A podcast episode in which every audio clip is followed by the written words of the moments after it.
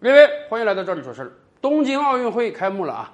今天摆在全球体育健儿面前有一个难题，那就是要不要到这个奥运村的大食堂去吃饭呢？按道理讲啊，每届奥运会开幕之后，所在国呢一定会拿出最新鲜的美食款待来自全球各国的体育健儿的。然而这一届不太一样哦，因为很早的我们就清楚了，日本政府有个计划，人家说啊，要利用这个奥运会推广他们的福岛核灾产品——福岛核蟹肉。福岛的农产品、福岛的海产品有非常多的核辐射。时至今日啊，在日本超市中，如果你去买福岛的产品，你会发现它的价格大概只有正常价格的二分之一到三分之一。是的。它有核污染，所以它不好卖。可是日本政府就希望通过奥运会来推广它这个核灾产品。日本政府早早的就说了，我们给奥运的体育健儿们吃这个福岛产的农产品和海产品，全球各国就会发现，原来核岛的核产品没事儿，因为运动员都吃了呀。这个行为遭到了很多国家的抵制，尤其是咱们邻邦韩国。韩国说。如果你提供这个产品的话，对不起，我不吃你的饭了。我在奥运村外面自己架设炉子，我做饭，我给我的奥运健儿提供韩国的盒饭。在很多国家反对之下呢，日本政府终于调整了他的政策。可是，我觉得他这个政策调整还不如不调整。如何调整呢？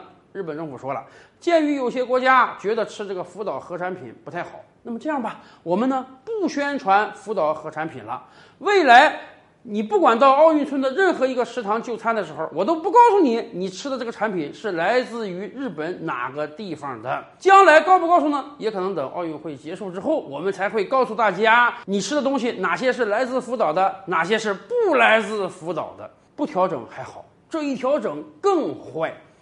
我们以往就讲啊，日本人似乎有这个鸵鸟思维。哎，去年疫情刚开始的时候，日本秉持一个什么样的佛系态度呢？我不测，代表我没有啊！明明日本有很多人已经感染了病毒，但是呢，我的检测量是非常非常小的，这样就能确保每天确诊的人数特别特别少。我希望用这样一个方式啊，给混过去。然而，你混得过去吗？当然混不过去了。东亚三强中，日本疫情是最拉垮的，这或多或少是因为他当年的佛系抗疫政策，而这次又是这样。明明人家跟你抗议的是，我们不想吃福岛核产品，可是日本政府给你干的是呢，我不告诉你哪个地方是来自福岛的，我不宣传了，好吧，你吃吧，全都吃完，通通吃完之后，我再告诉你哪个地方是福岛的。可这还来得及吗？难道你不告诉人家这个核辐射产品就没有危害了吗？所以我说啊，要按以往的状态，好歹日本政府还告诉你说，哎呀，这个水果来自福岛。这个鱼产品来自福岛，这个寿司来自福岛。那么我们可以选择不吃这些。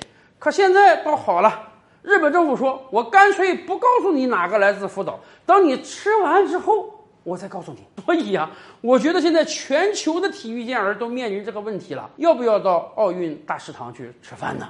你吃的每一餐都有可能是核辐射产品呀。